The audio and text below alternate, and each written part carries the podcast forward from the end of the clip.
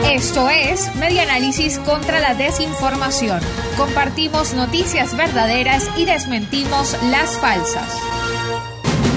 Una encuesta reciente del Observatorio Venezolano de Universidades en Lara reveló que el 44% de los universitarios nunca tiene internet en su casa.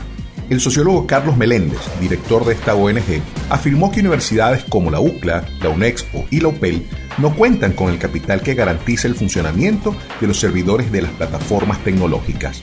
Según el estudio, el 32% de los estudiantes foráneos no tienen acceso a una computadora y 3 de cada 10 estudiantes de la población universitaria de Lara están fuera del proceso de educación virtual.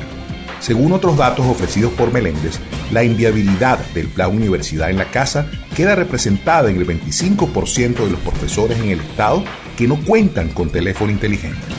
Estas cifras evidencian las dificultades para el alcance de los esquemas de educación a distancia en las universidades larenses y el impacto de la crisis económica en el funcionamiento de dichas instituciones. Esto fue Media Análisis contra la Desinformación.